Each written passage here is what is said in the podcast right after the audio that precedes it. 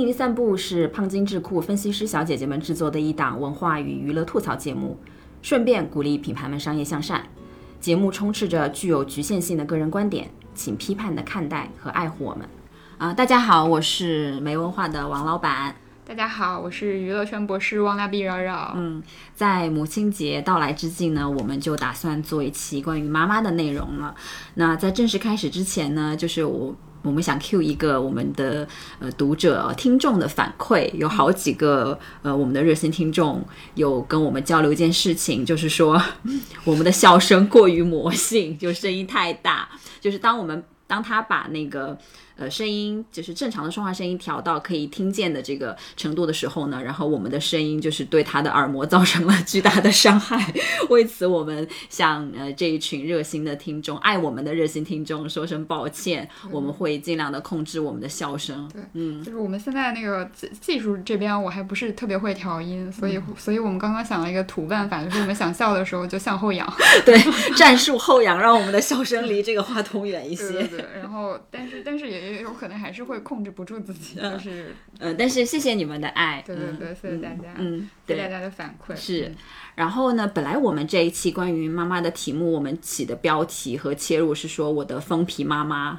然后核心思路呢是想让大家意识到呢，母亲其实也是呃有自我很强烈自我的这个群体，那只不过是想用疯狂的妈妈们来讲述和突出他们的自我。后来呢，就是我们跟身边的朋友们，呃。呃，都聊过，然后聊起他们的妈妈。其实我们会发现，并不需要特别猎奇的这个实践。每一个看似普通和传统的妈妈，就是比如说我们的妈妈，其实他们的自我就已经足够精彩了。对对对，而且我们想要聊自我这个问题，也是我在和已经做了母亲的朋友聊天嘛。就是他发现他在做母亲的过程中，特别是在他哺乳的时候，他感觉到自己被物化了，然后失去了自我，这个让他。其实是有一点痛苦的，然后所以也也导致我特别想要从这个角度去切入，然后聊那个母亲节这个，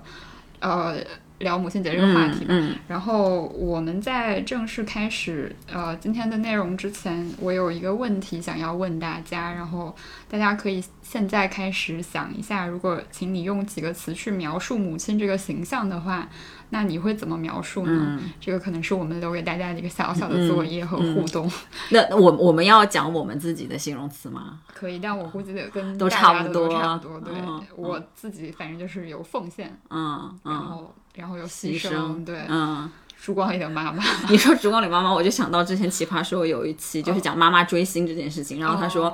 我们有烛光里的妈妈，为什么不能有举灯牌的妈妈？我最近也听到一个，就是他妈妈喜欢一个流量明星的故事。谁谁哪个流量明星？鹿晗。那应该是很早的流量了吧？对，但是他现在还是处于一个比较爱的那个状态。然后，然后他也是花了一段时间才接受了自己这个举灯牌的妈妈。嗯，对对对，我觉得这个其实是一个蛮有意思的转变吧，对于做子女的人来说。哎，我妈喜欢小鬼。就是妈妈真的很 rapper，竟然喜欢一个 rapper，我也是没想到。他是因为看他，他觉得小鬼很帅，确实很帅。嗯，继续然后对对，然后我们今天会围绕几个问题展开嘛，然后我们也是通过去跟朋友聊这几个问题，发现妈妈的自我其实是非常的显著的。然后，然后第一个问题的话，就是我去问了我周围的人，然后也问了我自己。第一次意识到妈妈她不光是我的妈妈，她其实还有其他身份的时候，然后这个时候是什么时候？对于我来说，其实是她带我去单位上班的时候，然后我看到了她的工作环境，还有她工作时候的样子，还有她跟同事之间的相处。这个其实是我头一回意识到，原来妈妈不只是我的，就是她还有其他的生活。嗯，对，嗯，这是你多大的时候啊？嗯，应该是我上幼儿园的时候吧，反正还蛮小的。嗯，对。我想想，我，嗯，可能有两个比较重要的时间点吧，不是时间点就事件了。有一个是，当当有人好像是我爷爷还是奶奶告诉我说，他说你知道你爸妈是怎么认识的吗？然后他说不是相亲，嗯，不是。人非常非常奇妙，就是就感觉像是看电影一样的。就是我爷爷奶奶跟我跟我外公外婆他们是正好去出差，然后就那时候绿皮火车就是坐着的嘛，哦然后他们是对对对对。坐的，结果他们的箱子是一模一样的，哦。然后下火车的时候拿错了，但是因为他们在火车时候，然后两四个人聊得很好，然后其实就有交换那个联系方式，哦。然后后来就拿错箱子之后呢，然后我爷爷奶奶就跟我爸说，他说你你把箱子去拿还给人家，然后我我爸就提着箱子去造访我外婆外公家，然后就是到了嘛，还了箱子总得寒暄一会儿，然后那个时候我妈正好下班回来，然后他们描述就是我妈就是瞟了我爸一眼进房间了，然后就一眼万年，你知道吗？这太浪漫了吧！对，我真像偶像剧里的故事，这种应该就是写进电影里啊，对对对，哇！然后这个时候就让我意识到，哦，我妈妈妈就是是恋爱中女人的那个模样，她不是说就是在在厨房里面劳作的妈妈这样，对，是嗯，妈妈成为妈妈之前的样子。对对对，哦嗯，还有一个还有一个很好笑的是，是她自己，我妈自己跟我说的，然后她她是外公外婆家最小的女儿，就很受宠的那种嘛。然后，呃，他的哥哥们就是他们在读书的时候，就是哥哥们是高年级，就是我的两个舅舅。然后他就说，有时候班上会碰到那种很喜欢欺负女孩子的男生，然后欺负了他，然后他就去会去找他哥哥们帮忙，然后就我我哥。我因为我外公是北方人，所以我哥我的舅舅们都长得很高，很很很高很壮，然后他们就去会在门口去堵那个小孩，说 是谁欺负我妹妹，卡死了。然后我好羡慕啊，有哥哥真是好。然后那时候就会觉得说，哦，妈妈其实是个小姑娘，是个小女孩，哦是需要嗯人保护的。对对对对对哇，这个真的跟传统意义上的，就是他们在女儿面前展现的一个妈妈的样子，好像很不一样。对，他们在在妈妈在女儿面前就会展现成他们认为要。表现成的妈妈的那个模样，但是可能他们在其他人面前展现出的是完全不一样的风貌。对对对对对，这个其实挺有意思的。然后我也跟我的朋友们聊了一下嘛，然后我自己总结出来了两个不同的状况，一个就是就是他们的妈妈在展示社会身份的时候，嗯就是像我说的，可能在上班的时候嗯是让他们第一次意识到，哦，原来妈妈不只是我的妈妈。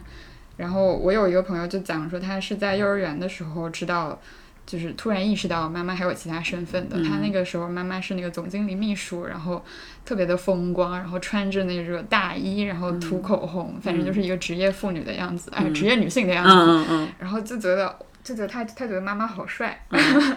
呃，还有一个朋友就是，他是那个属于怎么讲，就属于在妈妈这个符号化的形象之外的一个表现。他就是看到了他妈妈当时在抽那个女士烟，啊，然后还会听麦当娜，就是麦当那你他妈妈是几几年？那跟我的爸爸妈妈年纪差不多，就是属于呃六零60年代前这样的一个年纪。哇，那听麦当娜真的很前卫啊！我妈六零年代的，她听邓丽君哦，我妈应该也是听邓丽君，嗯她哦邓丽君、毛阿敏这样。啊，对对对，是，对，嗯然后然后然后她她的她当时就是那个烟抽烟的样子，还有就是那个唱片封面的那个，好应该是穿了内衣，然后就是对他来说冲击都很大。震惊，对，就是完全就是，就是就是超出他想象的一个样子。嗯对，然后这个这个其实我觉得还有还有很有意思的就是，我另外一个朋友说，他妈妈其实是一个要求很高的人，嗯就是从小都不允许他吃零食的。嗯然后他有一天就从他妈妈包里面翻出了半个嗯，他妈妈吃剩的就是那种乡巴佬叫乡巴佬的一个小吃，我不知道大家知不知道这个牌子，可能有点老。然后就是他他觉得哦，你你在号称要做健康的生活，结果自己在偷吃鸡腿我。告诉你，我也发现了，妈妈真的都非常的双标，就我妈也是，就我妈她就是。就一直跟我说，你不要吃冰的，就是冰淇淋、雪雪糕，或者说哈，你不要吃什么太甜呐、什么。她甚至觉得那时候很早的时候，他说你咖啡都不要多吃。然后后来有一年，就去年前年，我带她去澳洲，嗯，然后呃，我我跟我我我的闺蜜在澳洲生活，然后她就带我们去去吃东西，然后就点了那个一个叫什么阿芙加朵的一一个咖啡的品种，然后它其实就是有冰淇淋的，对对对对对然后也很甜。对，然后我开始我们说给他尝这个，然后我妈说不要，因为这里面所有东西都是她不想、觉得不健康的。然后她吃完第一口，然后还开始开始沉默，被惊艳。然后吃完之后她说明天再带我来。我想说你说的健康呢，不要吃冰的呢，在美味面前都不算。对，就是双标，就对对是对嗯这个还有一个就是，除了除了除了我们说的这些比较有意思的发现之外，嗯我另外一个朋友跟我讲了一个事情，然后就是他在呃幼儿园的时候，他去厕所，然后正好碰到妈妈在用毛巾擦眼泪，然后就是哭得很克制。就是不想让他发现吧。那个时候应该是因为外婆家里有什么事情发生，所以会有这样的一个流泪的样子出现。然后他当时的想法就是，原来妈妈也是会哭的，嗯就是他以前觉得妈妈是一个很了不起的人，就是会把妈妈符号化了，就会认为她没有没有悲伤或者软弱这样的情绪。但是当他去直面他那个比较脆弱，但是又很真实的那一面的时候，他就会受到了很大的冲击，然后就会突然意识到妈妈原来也是一个软弱的人，她也是一个女儿。嗯这个事情，我觉得我自己其实也是会有这样的体会的。你见过你妈妈哭吗？我没有呃见过，但是对当时的情绪其实是很复杂的。我其实也花了一个比较长的时间去接受嗯这个变化。嗯，对，就我妈没有给我这样的机会，因为从小到大她看电视剧都会。电视剧就是哭得一塌糊涂，就是那种我从小就看到她看电视哭，然后就是那你妈妈不会隐藏自己的情绪，其实是，很好的。嗯嗯有点羡慕。然后我问的大家的第二个问题是，就是第一次好奇妈妈在成为妈妈之前是什么时候的时候，然后大家给我的？是怎么样一个人？对对对，就是在做妈妈之前，她是怎么样的一个少女，或者是她的梦想是什么样的时候。然后大家给我的反馈是，就是虽然是好奇，但是从来没有说自己去问过，一般都是在聊天的时候妈妈讲的。嗯然后我我自己这个时候其实产生了一个问题，就是我也很好奇，嗯但我也从来不敢去问。然后为什么不敢问呢？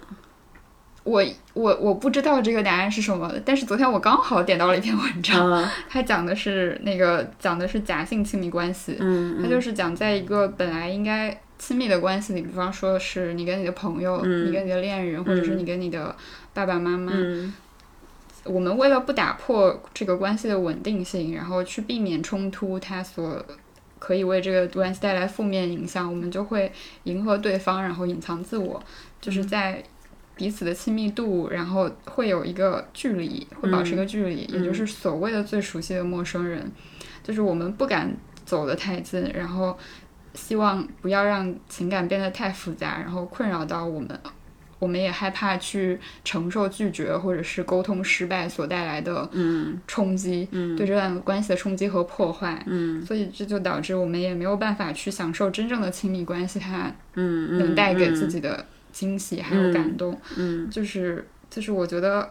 我当时就突然找到了答案。就你和你父母的关系，就像这个假性假性亲密关系，在假性亲密关系里面，你们就会扮演一个应该有的角色，嗯就是她可能会扮演一个好妈妈的角色，然后我就要扮演好女儿的角色。我们都不要破坏那个角色，如果超出了那个框架的话，就会有就是关系破裂的风险，然后我们都不太愿意承担这个风险。嗯嗯我觉得这就是我没有办法什么都跟妈妈讲的一个原因。嗯嗯，对，但我知道你不是这样的。对，因为嗯，让我想，因为我从我不知道呃这个算不算不好的引导，因为我我的确是初中、高中时候我就会谈恋爱，就是现在所说的早恋嘛，嗯，对吧？但是我觉得就是只要你你保护好自己，不要做出格的事情，就是你能伤害自己不。要伤害自己，其实就是呃建立亲密关系，其实是。嗯，你去理解别人、理解自己一个很好的方式，对吧？就是交朋友和和谈恋爱，我觉得是都是很好的这样的嗯认识自己的方式。那嗯、呃从那个时候开始呢，我我妈妈就从来她她都不会说你不要早恋哦，嗯，然后她都会像一个朋友一样，然后跟我说，哎，那个男孩子怎么样啦？今天，然后你们有什么交互行为啊？然后我就会像像闺蜜一样跟她分享我恋爱中的。喜悦，就每一次心动你知道吗？就是那种小的恋爱细节，我还会请教他说，哎，他今天跟我说了这个话，他是什么意思？然后怎么怎么样，他就会。给我他的一些建议跟想法，就是会分享这些东西。嗯，很好哎，我就不太敢。我记得初中的时候有一个男生喜欢我，经常给我们家打电话，但是他的借口是问今天的作业是什么，就是他学习也很好，然后也不可能不记得作业，就是找个理由打电话。我觉得妈妈肯定会知道啊，我妈知道，然后因为他打太多了，有一次我妈又跟他说：“你跟他说不要再给我们家打电话了。”然后我就很害怕，我就变成了好像我做错了什么事一样，我不应该招人喜欢。后来，就是我当时觉得那个男生也蛮好的，但是我不知道是不是因为我爸妈表现这种负面情绪，反正我就就就会离他很远，就会故意躲开他。就本来你们是可以开始的 啊，也是吧。然后后，然后后边我也不太敢跟我爸妈讲，我喜欢谁，然后谁喜欢我，就是不会跟他们讲这些事情。嗯，所以我觉得就是。很多时候，我可能恋人之间他们的亲密关系或者朋友之间是双向的，但是我觉得父女、母女或者是就是长辈跟小孩之间，其实更多的是长辈他在主导跟塑造，因为那个时候其实你是很被动的。对对对，我很被动，我没有能力去反抗，我也不知道我可以反抗，或者我不知道我可以表达我自己的想法。就是会下意识的觉得好像自己做错了事情，嗯，对。然后这种事情它又会影响你，你再去反馈给你父母的一些反应。就比如说你很多事情你就不愿意再跟父母说了。对我，我因为我觉得我会得到负面的否认或者负面的评价和反馈，然后我又不想破坏这个关系，所以我就只能越来越越来越隐隐藏自己的真实的情绪。是，对。但我也有尝试过，然后。前年过年的时候吧，我就写了一封很长的信给爸妈，就是他们他们也说了很感动，但是最后你不是你的信里写的是什么东西啊？信里面写的就是我关于生活我自己的生活的安排，然后还有关于事业的想法，还有就是关于感情生活的想法，就是讲了我为什么这个阶段不太想要结婚，或者说我为什么选择我现在这份工作，然后一直做了这么久，我其实都有在那封信里面讲，嗯，但是。但是我最后得到的反馈还是，他们希望我按照他们的规规定框架去生活，这个就是对我来说又是一次失败失败的尝试。嗯嗯，对，但但我也可以理解，嗯。嗯，就是他们其实是在那个过去的一个主流的嗯。社会给的框架里边去。做父母，还有还有过他们的人生的，所以。就现在比较难改变了，他们已经塑造有点定型了，应该算是。对对对对，我其实是可以理解的。嗯，我也我也我也能体会到他们这样做的原因是什么。嗯，对，嗯嗯。所以其实这个是一个，如果大家也有这个困扰的话，也许也是因为你们处于这个假性的亲密关系。我觉得这个应该非常普遍。对对对，肯定是非常普遍，但是其实它是可以改善的。嗯嗯嗯，还是有机会改善的。嗯嗯。然后，嗯，第三个问题是有没有想跟妈妈说谢谢或者是对不起的时刻啊？嗯，然后我自己的一个想说谢谢的，也不能说时刻吧，就是谢想想要谢谢他的事情是在在他付出嗯劳动，还有就是他培养我的心血之外，我还是很想感谢妈妈。他让我的自我是得以成长的，他是给了我选择空间的。虽然他也会想要让我回到那个框架里，但是他没有说强强迫我做什么样的事情。嗯，呃，而且我能感受到他其实是在支持我的选择和在那个希望我顺从主流的呃做法的这样一个矛盾中，嗯，在跟我沟通的。嗯嗯，对我我觉得他他会让我这样。成长也是因为他本身就是一个清楚的意识到了自我，并且他拥有自我，嗯，而且我相信他也不是一个会依附于任何人的人，嗯嗯，他是作为一个人而存在的，嗯，所以所以这是我非常想要谢谢他的一件事情，嗯嗯，我的话呢，呃，大方向其实跟你我觉得挺类似的，就是他一直是尊重我的。各种选择，就是比如说，嗯，谈恋爱这件事情，对吧？啊，还有就是包括我呃大学的选择，包括出国，然后甚至是创业。因为创业的那个时候，其实我已经在一个很稳定的呃呃关系当中了，就是完全是没有必要要去创业这件事，做创业这件事情。但是他会觉得说，哦，他不会说，哦，女孩子这么辛苦就不要做这个事情了。他反而他比我还激动，他说创。去，妈妈支持你。嗯、你怎么样？就是我们是你坚强的后盾，你就去闯吧。哇，这个真的给到精神支持对对对是他一直就是。就我觉得很很有意思的一点是，我妈妈其实到后期她就已经是个家庭主妇了，嗯嗯然后她而且她没有她完全没有事业心，她在读书的时候就是一个学渣，而且她也她一点也不觉得这个是很羞愧的，她就直接跟我说，我真的很不喜欢读书，然后我成绩很差，但是同时她又是一个情商很高的女性，就是她在任何领域。就所有人都很喜欢他，嗯，就我们家里就那种很难搞的小孩，就是很讨厌比他年长的这种长辈，但是就是唯唯一就是很愿意跟我妈妈沟通，嗯然后就是我也不知道，他的厉害之处。对他就是、他。她是他们家的最小的女儿，然后从小就受到宠爱，然后家庭环境也很好，但是她并没有变成一个飞扬飞扬跋扈的人，嗯，反而她变成一个情商很高，然后同理心和共情能力特别强的人，嗯嗯，所以这个这个他就是虽然他没有自己的事业，但是他却是我们家的定海神针，而且他是对自己的人生。还有很多事情，他都是有非常笃定的那种把握的。嗯，然后这种自信其实也给了我很多自信。嗯，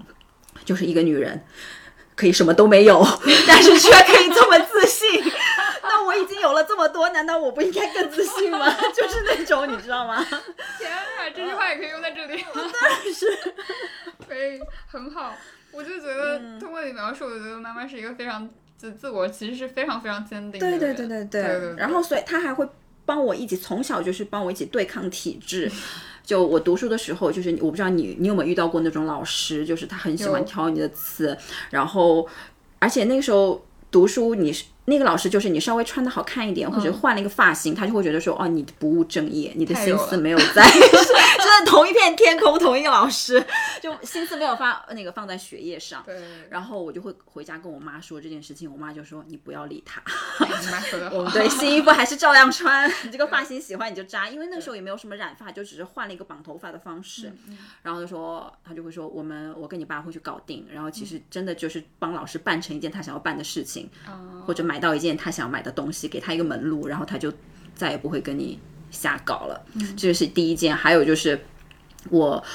就是我高考的时候，高二高高二高三的时候，我的成绩非常好，我一直是年级排名第一、第二的。但是呢，我是有自己的学习节奏的，因为在之前我已经把自己像一根弹簧一样绷得很紧，学了很久，然后一直保持很好的成绩。然后在临近高考的两三个月呢，就是我觉得就是要放松了。嗯嗯。但是其实临近高考两三个月，就是大家都还在拼命嘛，还在还在上课，然后我就想。我就开始看《流星花园》，就有点暴露年龄，反正就是就看到沉迷到，就是不想去上课。但其实我并没有松懈，就是我是对自己的能力是有会是有把握的，然后我妈妈也相信我有这个把握。嗯，然后他就去帮我跟老师沟通说，就是呃，他现在不想不想再去上课了，然后他可以自己在家复习这样子。哦，真好。对，就是我感觉他给你提供了很大的安全感，就是他永远相信和支持你。没错没错。这个我觉得是非常非常宝贵的。太太太关键，这这这点上，我真的是非常非常感谢感谢他了。嗯，好幸运。嗯，然后我我对不起的时刻对对对，我有一个对不嗯起的时刻，我觉得我不知道大家能不能理解，就是我在上高中的时候，我妈妈曾经买过一件很贵的外套，嗯。然后那个时候应该是她大概一个月的工资是这样的一个价格，然后她其实很喜欢那个外套，嗯。但因为我跟她说又贵又难看，然后像窗帘一样，所以她就退掉了。我能感受到她的那个不舍得。嗯然后为什么会记得这件事情记得这么清楚？是因为我爸那个时候跟我讲，因为他可能敏锐的嗅到了我为什么会跟他说这个外套又贵又难看，是因为我有一点自私，我觉得他不应该花那么多家里边的钱去买一件那么贵的外套，嗯就是。就是我，我现在去回想那个时刻，我都觉得我其实真的不应该跟他这样讲。就是他又工作，然后又这么辛苦的去嗯带我，然后照顾家里，嗯做这么多事情，然后他只是想要一件他喜欢的外套而已。嗯我为什么？我凭什么？我哪里有权利去跟他说你不要买这个外套？嗯我觉得他那个时候应该是很伤心的。嗯但是其实我这么多年是从来没有跟他讲过这件事的。哦，那他会听这个电台吗？他会，精妈妈彩！对不起。我的天，我鸡皮疙瘩起来了。我知错。那你后面有给他买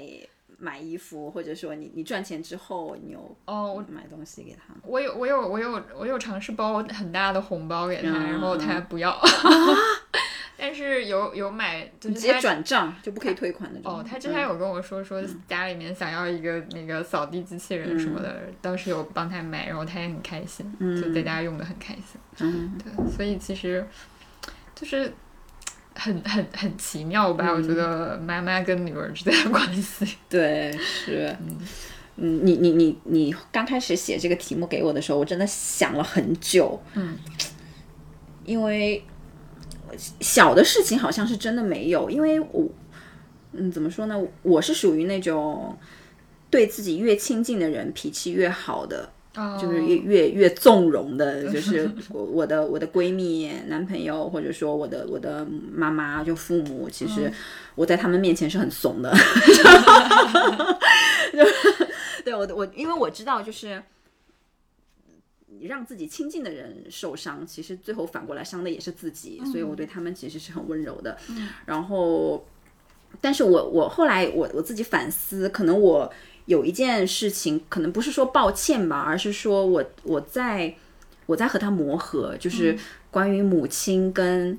女儿。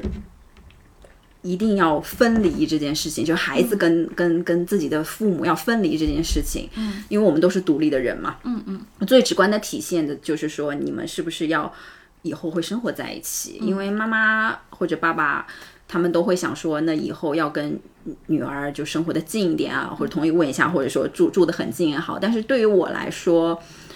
呃，我其实习惯一个人生活了，我没有办法跟任何一个人同居。嗯，我跟我男朋友也不同居，嗯，也现在不会，以后也不会，而且我也是不婚主义者，就是以后就是你可以住我隔壁，你可以住我楼下，但是你不要跟我住 同一个房子。我我明白。对，就是你你自己住过之后，你你真的就是没有办法去接受另外一个人融入你的生活，而且我觉得是没有必要的。对对对，嗯那但是我妈就有时候她就会想说，因为我爸过世嘛，我爸是癌症过世之后，他其实呃自己一个人的话，他有时候会想说，是不是要跟我一起生活？那、呃，在疫情期间，他其实跟我一起住了有大半年吧，这应该是我们共同生活最成我成成人以来共同生活最长的一段时间了。然后在这在这段时间，其实我自己的私人生活发生了很大的变化。就比如说我，你看我们家现在是有这个电影幕布的嘛，就是因为我都是投影投影看。但是对我妈妈来说，她觉得她我教她怎么操作了，但是觉得太麻烦。然后她就是想看电视，有时候她做家务的时候就是有个背景音，她就觉得很好，然后不用开开关关，她就放着。就她这这是她的习惯，所以她在的时候，我就要把电视架拿出来，然后把我的幕布跟投影收起来。哦，然后像你看我现在沙发，就是我我家里都是懒人沙发嘛，就年轻人就很喜欢就是赖在沙瘫瘫瘫在沙发上葛优躺，但是对于呃年长的人来说，他们坐懒人沙发是不习惯的，他们也不喜欢坐地下，他们想要沙发跟茶几这个东西，对对对对对。所以他来的时候那半年我我家里的格局是完全变化的。然后我的我的懒人沙发是把它，他把我收的，就是像那个军人的那个 那个包裹一样，就就就是整个立在那边非常整齐，豆腐块，那明明是个懒人沙发啊，我的天！就包括呃，我是习惯客在客厅工作，然后吃饭一起的。但是他来的话，因为他要看电视啊，就是走来走去，哦所以我就要把电脑什么的全部就是放到房间。里对，我的活我的活动活动空间就会被局限在呃卧室。哦，然后我就跟他说了，其实，呃，你你你在的话，我我很享受你的陪伴了，但是。呃我的我的私人生活其实会发生巨大的变化的，然后你你一走我就要变回来，然后变来变去，其实我我自己的这个生活的习惯就一直在变，也是非常不舒适的一件事情。那可能这个是我认为我没有办法符合没有办法对对对对对需要的对，就是迎合这个词，我觉得很好。我没有办法迎合或者做到他想要的那个那个程度，这个是我在跟他磨合。但是我我我我补偿的方式，或者说。我尽孝道的方式，就是说，在这种跟他分离的过程中，我尽量的帮助他更好的适应这种分离。比如说我，呃，我们现在年轻人都是用互联网啊 A P P 做所有的事情，但是有个词叫做 digital gap，就是数字鸿沟，这个其实是会伤害到老年人的，因为他们不习惯用这些 A P P 服务，就是很多东西他享受不到，他是慢慢会被时代抛弃的。那我其实就是比较有耐心的去。给他买各种数码的设备，比如说呃 iPhone 啊，然后 iPad 呀、然后就是各种音箱啊，然后我会教他怎么用打车软件啊，怎么用那个数字支付，然后怎么样就是这种社区买菜啊，各种让他不要被这个时代抛弃，还有包括他他自己去。三亚跟朋友玩，然后我就开始迷上抖音。当然，抖音也是我我给他下的。然后，然后我就跟他说：“你不要沉迷，就是里面是有很多算法的陷阱的。就是我就是因为这是我们老本行嘛，我就会跟他普及这些这些知识呃知识，就包括每年就疫情前，我会每年带他去出国玩一次，这样这个是我帮助他。”就是慢慢就是接受这个分离这个事情的一个一个努力吧，嗯，但是大事就是我觉得一定是要分离的，因为我跟他都是独立的个人，嗯，都是我们都人，我觉得不管你结不结婚，怎么怎么样，其实你都是要一个人走下去的，长辈是，子女也是，对，嗯，对，我觉得我我最近两年的一个感悟就是人其实。就是孤独是一定的，就哪怕你旁边是有人陪伴，但你心灵也是不可避免的会孤独的。就是你不可能去指望一个人来帮你解决这个问题，还是最终还是你自己独自需要面对的一个课题。对，但是这个关于 digital gap 这个事情，我感觉我学到了。那你也可以教你妈妈是吧？就是我，就是还有平时有跟我沟通嘛，他都是单位里边的其他的。呃，同事比较年轻的同事来帮他做这件事，然后他也会跟我讲说，他们同事最近帮他买了斯凯奇的鞋。同事帮他买？嗯，就是就是他们会聊最近购物节，然后买什么东西，然后我妈妈就说你们买什么啊？这个鞋，然后他们就推荐蛮好的，所以他就自己也买了一个，然后还会跟我讲。但是我之前我我要反思一下，我之前从来没有想过我应该要帮助他，对对对对，帮助他学会。这一套规则，还有怎么去使用这些 A P P。对，然后我我妈超超好笑，大概两两三个月前，她跟我说，哦，我那天看直播，然后买了个电饭锅。哦。然后我想说，对，我想说是不会不会被骗啊？然后她就发那个图片，结果那个电饭锅是一个韩国很有名的牌子，然后我发给我在澳洲的 闺蜜，因为我澳洲闺蜜是那种对生活非常讲究的，然后她说。这个牌子非常好，这个产品非常的拳头。我说你妈好会买啊，她说。哦，我妈转转述给我妈，我妈就很开心。其实妈妈们还是很厉害的。嗯，对对对，这个这个应该要。对，你要相信妈妈的接受的这个能力。嗯，对，要要要帮她学习。嗯嗯是。嗯，然后就是第三个问题，这个问题也是来自于去年看的一个。第四个我们标错了，应该第四个问题了哦，第四个，第四个，对，第四个问题，也就是最后一个问题，就是是我去年看了一个那个网剧，嗯嗯，叫我才不要和你做朋友，嗯，他讲的就是一个女儿，然后因为。觉得妈妈学习不好，然后就是生活上遇到了很多困难，他就是有点恨铁不成钢的这种心情。他怀抱着这种心情，然后就穿越回去了，穿越到妈妈的少女时代，和妈妈成为了朋友，然后就是劝妈妈好好学习，逆天改命是吗？想说，我觉得很有意思，因为他就作为两个独立的个体，然后去跟妈妈相处。哎，那个贾玲，贾玲那部电影哦，其实也是，对对对对，但是设定有点不一样，嗯但都是穿越。妈妈的那个青少女豆蔻时代嘛，对对对，所以我就有一个问题，就是如果说你回到了妈妈的少女时代，你觉得你会不会跟妈妈成为闺蜜？嗯，我觉得我是希望，对对对，我希望我妈妈愿意跟我做朋友，因为她学习真的很刻苦，也很好，然后她性格也特别的呃，怎么讲包容吧，就是她不会欺负弱小，然后也不会说喜欢强加自己的意志到其他人身上，然后她是一个很体谅。别人的人，嗯，反正从我自己的观察来看，他也会尽量的去帮助朋友。嗯，我就是觉得他，我就是希望他不要不想和我做朋友。对，那你呢？因为因为我跟刚刚才也说了，我妈是学渣，你知道吗？然后我又是学霸，我在想说，我能和她成为朋友吗？而且还有一个很关键的问题是什么呢？嗯。就我妈她喜欢的男生的类型，就我爸的长相跟我男朋友很像，都属于浓眉大眼，然后高鼻梁，然后我就 对我就担心会不会成为我的情敌，然后然后然后我妈又是哦，我妈就是颜狗啊，我我不能用狗形容妈妈，对她就是外貌协会，然后。而且他情商又很高，而且我就担心，我跟他成为情敌之后，我可能我抢不过他，我赢不了他，真是。然后最搞笑什么？因为我爸也是学霸，然后我跟我们设计师说，我妈是学渣，我爸是学学霸，然后他们之间认识的浪漫过程，然后然后那个我们设计师说，你你爸跟你妈是不是现实版的入江直树跟 详情？恶作剧之吻是恶作剧之吻，可以，太好笑了。嗯，对，然后还有一件事情，嗯。反正我就想到，我就随便讲了，就是因为我我男朋友他其实比我小挺多的嘛，小八岁。然后我我妈当时，我妈其实不太干涉我的这个生活的，但是听到小八岁这件事情，她还是有点，她她出于要保护我的，跳出了她的框架。对对对对，她说 她说自己小太多了吧，是不靠谱啊什么什么，就试图试图想要阻止一下。然后她她阻止的方式，她也不是说就是你你非得怎么怎么样，她就会委婉的说，她说。哎，你们之间就是做朋友嘛，做朋友多好啊！就是你没必要说，就非得说是男女朋友嘛。然后我就说，那妈，你会跟你朋友上床吗？我妈这个时候应该会皱眉，然后我妈就很害羞，哎呀，死相。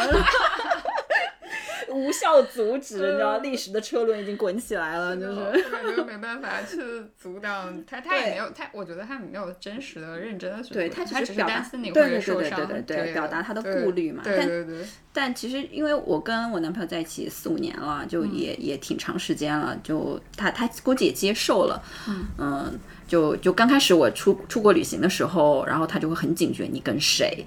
然后就是发出来的照片也知道是我跟我男朋友嘛，然后到后后面他就我我说我要去旅行了，他就会说哦，已经不问，就就不问了，他 就彻底放弃了，知道没有用，对没用，嗯，那其实还蛮好的，嗯。嗯，就是听我们讲了这么多关于妈妈的故事嘛，因为其实也不光是我们，哎，你结束了很长的章节，没有没有没有结束，没有，我要进入到下一个下一个下一个环节了，好，就是。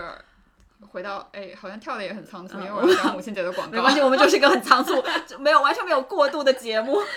对，但我们的核心是妈妈是有自我的，我们还是有对有主线，有主线，没有很散。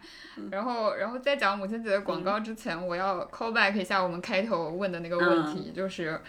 如果听完了这这些我们分享的故事之后，你是不是还能用简单的几个词去描述妈妈这个群体呢？我先要讲，我是不能的，因为我在跟朋友聊完，然后听完了你跟妈妈的故事之后，我就觉得你们的妈妈其实立刻就有了一个非常具体的、清晰的形象，然后她有了这个非常清晰的形象之后，就再也没有办法把他们放到一个面目很模糊的群体里了。就是那么，其实为什么我们之前就可以找到那个一些词来形容妈妈这个群体呢？这个还是跟社会对这个角色的定义还有设定是有关系的。嗯，其实对于母母性的这个描写，有一部分其实是后天的。然后为什么说是后天的呢？他们好像每个人对做一个好妈妈或者是妈妈的形象都有一个认知，然后这些认知其实是来自于电影、电视剧，或者是他的生活，或者是。广告的，对，而且我发现广告是非常非常严重的，对于妈妈角色的一个描写，嗯，就是是很有那个刻板的形象的，嗯。然后去年的话，我们胖子研究所其实是写过一篇那个母亲节品牌广告的盘点的，然后它的切入角度是去看那个创意广告中妈妈的角色它发生了哪些新的变化，嗯。我们的开篇讲的就是随着社会的发展和进步，然后女性开始追求多元化的价值。原来广告里面呈现的妈妈的形象，其实在某种程度是与今天这些妈妈脱节的。所以创意广告中的妈妈也发生了一些新的变化。但是我在跟呃朋友们聊完之后，我觉得我这一段话写的是非常的不恰当的，因为其实妈妈不是今天才。在追求多元价值和有自我的，他们是一直都是这样的，嗯，只是广告和我们的内容创作里面，并没有去展现他们的那个部分。还有就是因为我们其实你跟我作为孩子，我们接触到的妈妈就只是她妈妈的那一面。对，妈妈其实她跟她自己的朋友或者闺蜜或者恋人在一起，其实是完全不一样的样子。但是我们这个角色就只能看到这一面而已。嗯，对，然后。这个其实是，就是如果你没有去放大这个问题，或者是放大你自己旁观者的视角去看妈妈的样子的话，你就是很难会意识到这件事。是，所以这也是我们为什么今天会提出前面那几个问题的原因。嗯，那几个问题其实都是把妈妈当做一个有她自我的人而去重新看待妈妈的。嗯，然后我我我的朋友们跟我的反馈是，他们在聊完这个这个聊完妈妈的这个话题之后，他们会发现妈妈好像比我们今天的这些女生要更酷。嗯，就是他们生活的那个社会环境其实是更加复杂的，而且他们有很多我们不具备的技能，比如说像织毛衣这种事情，然后还有呃做饭这种事情，其实我们是没有办法又工作，然后又做这些非常多发展这些非常多的技能的。嗯，而且他们那时候就就像你前面说的，他们要处理很多层关系，对吧？啊，对他们人际关系也很复杂。嗯小的时候，那个跟邻居的关系其实是很亲密的，对对对然后邻里关系要处理，而且他们都是有兄弟姐妹的。对，像我们独生子女一代，其实是很不会处理这些关系的。然后还有以前，其实他们跟同事之间的关系也是很他们很长期的，就单位之间的对，朋友。像我像我妈嗯。妈就是从她毕业到她退休，她一直都在同一个单位里边工作，嗯然后其实跟同事的关系是非常。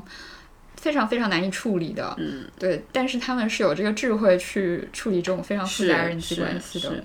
所以所以这个是很很很厉害的，我觉得，呃，然后然后就是，但是我们今天去看那个广告的话，它其实很多广告其实在呈现妈妈这个角色的时候，它还是会。只 focus 在她的母亲这个角色上，不会去跳出这个角色让她展现自我。然后我印象很深刻的是，宝洁去年它有一个呃争议比较大的广告，然后它这个广告叫“日常有价，母爱无价”。然后它这个创意初衷其实是希望那个社会各界可以认识到家务劳动这件事情它的价值。嗯嗯，也就是说，他会从那个呃给给家务劳动去定价，然后让大家意识到，原来妈妈每天做的这些琐事其实是很有经济学上的价值的。嗯但是它却引起了大家的一个不适，然后这个不适的重要原因还是他把母亲还是放在了家庭角色里边，然后好像那个操持家务就跟母亲这个角色永远是关号联的嗯和划等号的。嗯。然后他的前提就是认为这个操劳属于母亲的角色是合理的，但其实不管是我们的生活经验，还是说现在新生代妈妈对于这种那个家庭角色分工，其实都其实它它都不是那么合理的，嗯。就是家务劳动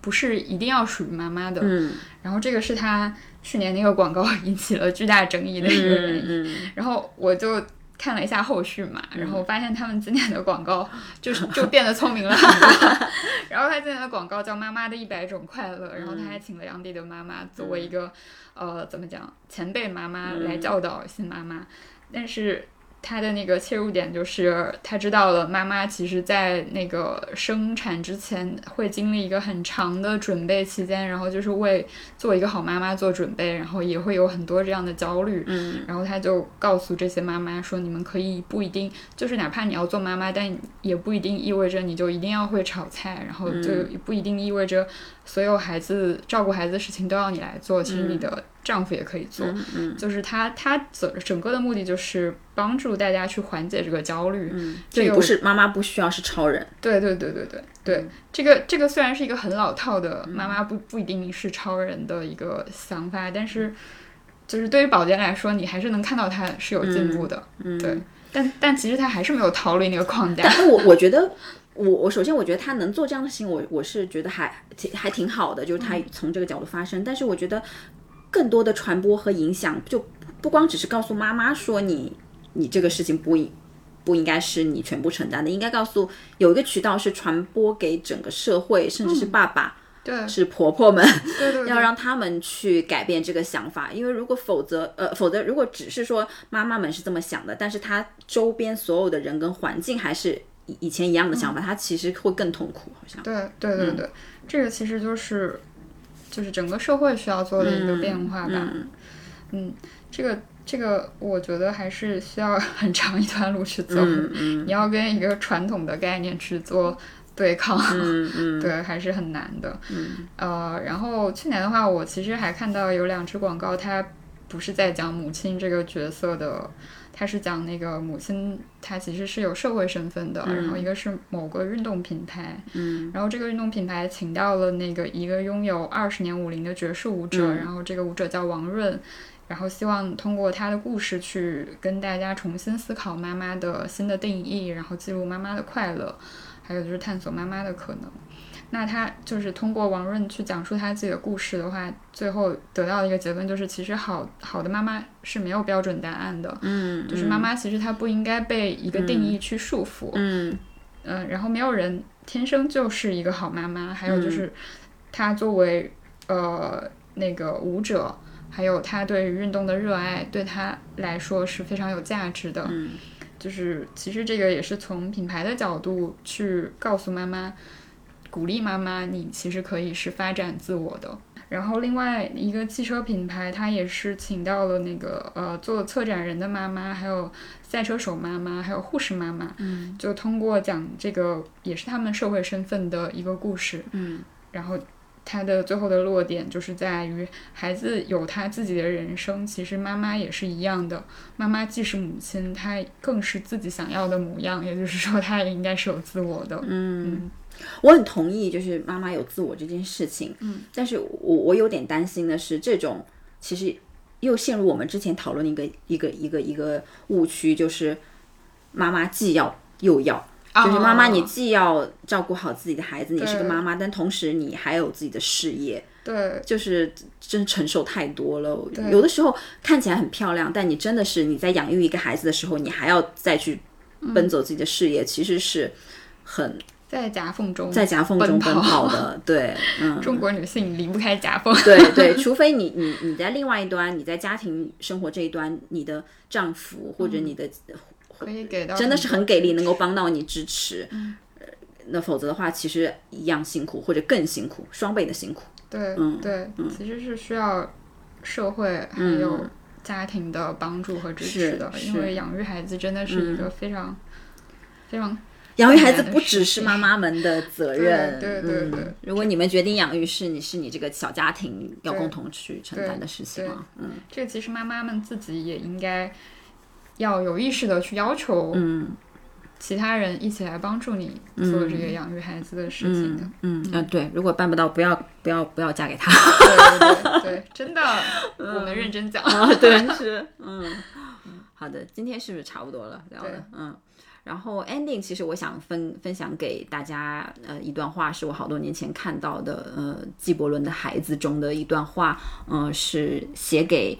嗯，妈妈们也写给孩子们，可以可以一起来听一听的，嗯，就是他说，你的孩子并不是你的，他们是生命对他自身的渴慕所生的子女，他们经你而生，却不是你所造生。虽然他们与你同在，却不属于你。你可以给他们你的爱，却非你的思想，因为他们的灵魂居住的明日之屋，甚至在你的梦中亦无法探访。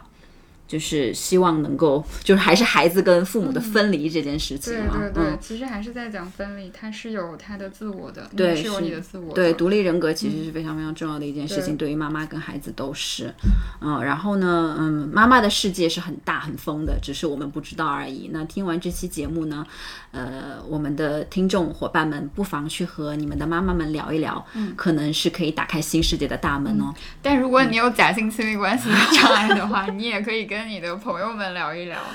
也是会有帮助的。对，祝所有的妈妈们母亲节快乐！嗯，好的，谢谢，拜拜，拜拜。